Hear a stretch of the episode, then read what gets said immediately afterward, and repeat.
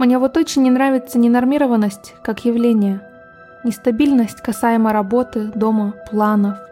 Невозможность расставить свои мысли по полочкам и ощущение попадания в русло реки для меня подобно пытке и точно не привносит никакого драйва. Драйв и удовольствие — это внезапный отпуск и предложение руки и сердца рядом с Галатой. Это уехать в горы на неделю и отключить телефон. А все остальное — пертурбации и эмоциональные перегрузки.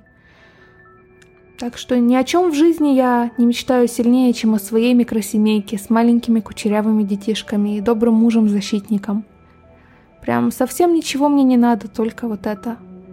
Даже касаемо внутрисемейных междуусобиц хочу сказать, Самовыражение на публике, в Инстаграм или дома у родителей – плохая идея, поскольку о конфликтах забываете только вы двое, но не мама, не соседка, не две тысячи твоих подписчиков, полыхающих интересом, что там и как там.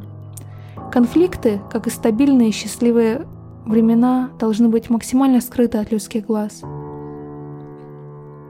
поскольку в противном случае на почве этой самой нестабильной эмоциональной обстановки начнется большое судилище.